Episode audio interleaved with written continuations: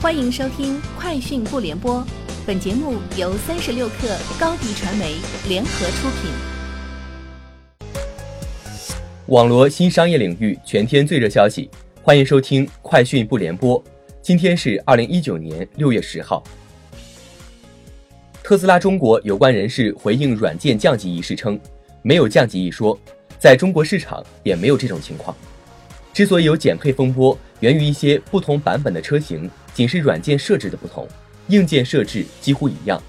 如更早之前的 Model S 六十 D 车型，可通过付费官方解锁电池容量，从而升级为七十五 D 车型。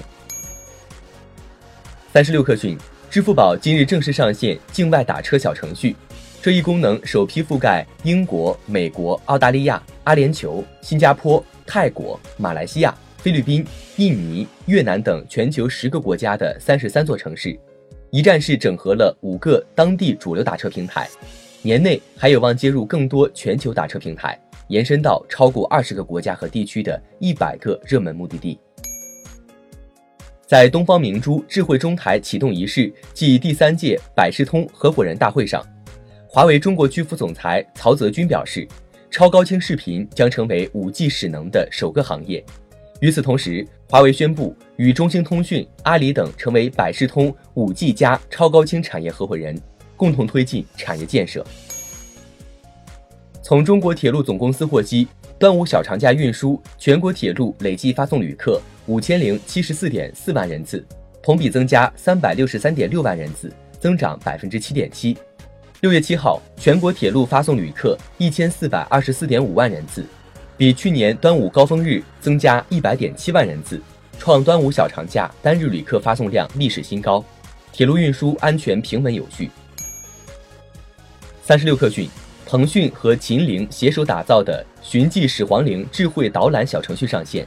通过基于地理数据的各项智慧服务，为秦岭游客提供手绘地图、馆内导览、语音讲解、景区推荐路线、设施查找以及 VR 全景等智慧游览服务。这款小程序的发布，成为继故宫、敦煌莫高窟等文博类景区之后，腾讯智慧文旅解决方案的又一重要落地成果。三十六氪讯，天眼查数据显示，六月四号，北京融世纪信息技术有限公司，也就是融三六零，新增一条行政处罚信息，行政处罚内容为罚款七十万元，决定机关为北京市工商行政管理局海淀分局。处罚的违法行为类型为：广告主发布含有对未来效果、收益或者与其相关的情况作出保证性承诺，明示或者暗示保本、无风险或者保收益等内容的招商等有投资回报预期的商品或者服务广告。荣耀总裁赵明表示，预计今年荣耀的线下渠道销售额将超过线上。荣耀在线上一直都很强，在线下其实我们一直是有条不紊的逐步在推进。我们一直都没有破坏线下的生态，他表示，目前并不是华为最困难的时候，以前科技创新可能是看苹果，现在可能是看华为的新技术怎么在手机上引领，这就是我们商业模式的选择。前 OFO 联合创始人薛鼎目前已创立麦吉智能，希望通过技术手段和标准化的服务，让经营者省时省力地对房屋进行管理维护。目前该队伍包括十余人。薛定表示，OFO 曾经花了很大精力推进大共享计划，就是希望能快速吸收闲置的自行车，但并不顺利。对于自行车这种极轻资产，用户并没有足够的动力去获得这种极低的共享收入，而是更倾向将车子卖掉。以上就是今天节目的全部内容，明天见。